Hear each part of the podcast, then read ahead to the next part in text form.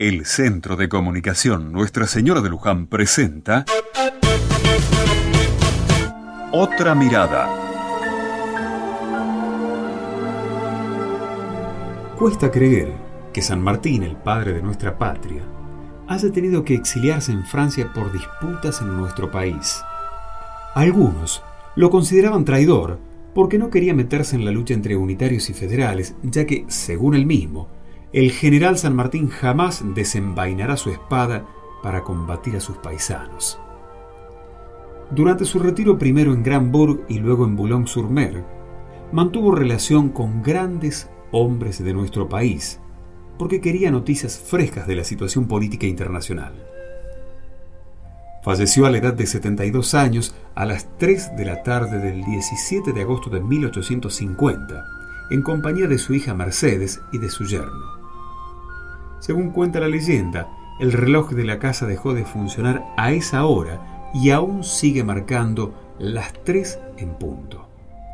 La repatriación de los restos de José de San Martín finalmente se produjo el 28 de mayo de 1880 y fueron depositados en la Catedral Metropolitana de la ciudad de Buenos Aires.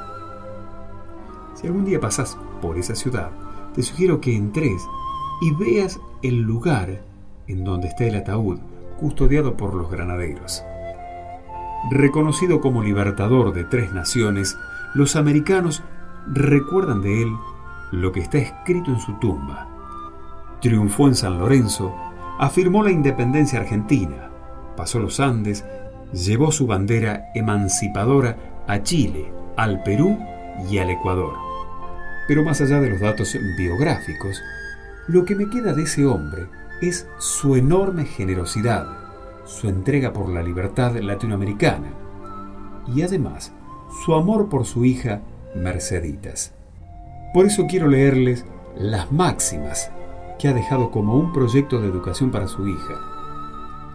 Son consejos que sin dudas él ha vivido y que al transmitirlas a su hija le está transmitiendo un estilo de vida. Y si te parece, también podés incorporarlas en las tuyas. Te las leo. Humanizar el carácter y hacerlo sensible aún con los insectos que nos perjudican. Inspirarle amor a la verdad y odio a la mentira. Inspirarle una gran confianza y amistad pero unida al respeto. Estimular en Mercedes la caridad con los pobres. Respeto sobre la propiedad ajena acostumbrarla a guardar un secreto, inspirarle sentimientos de indulgencia hacia todas las religiones,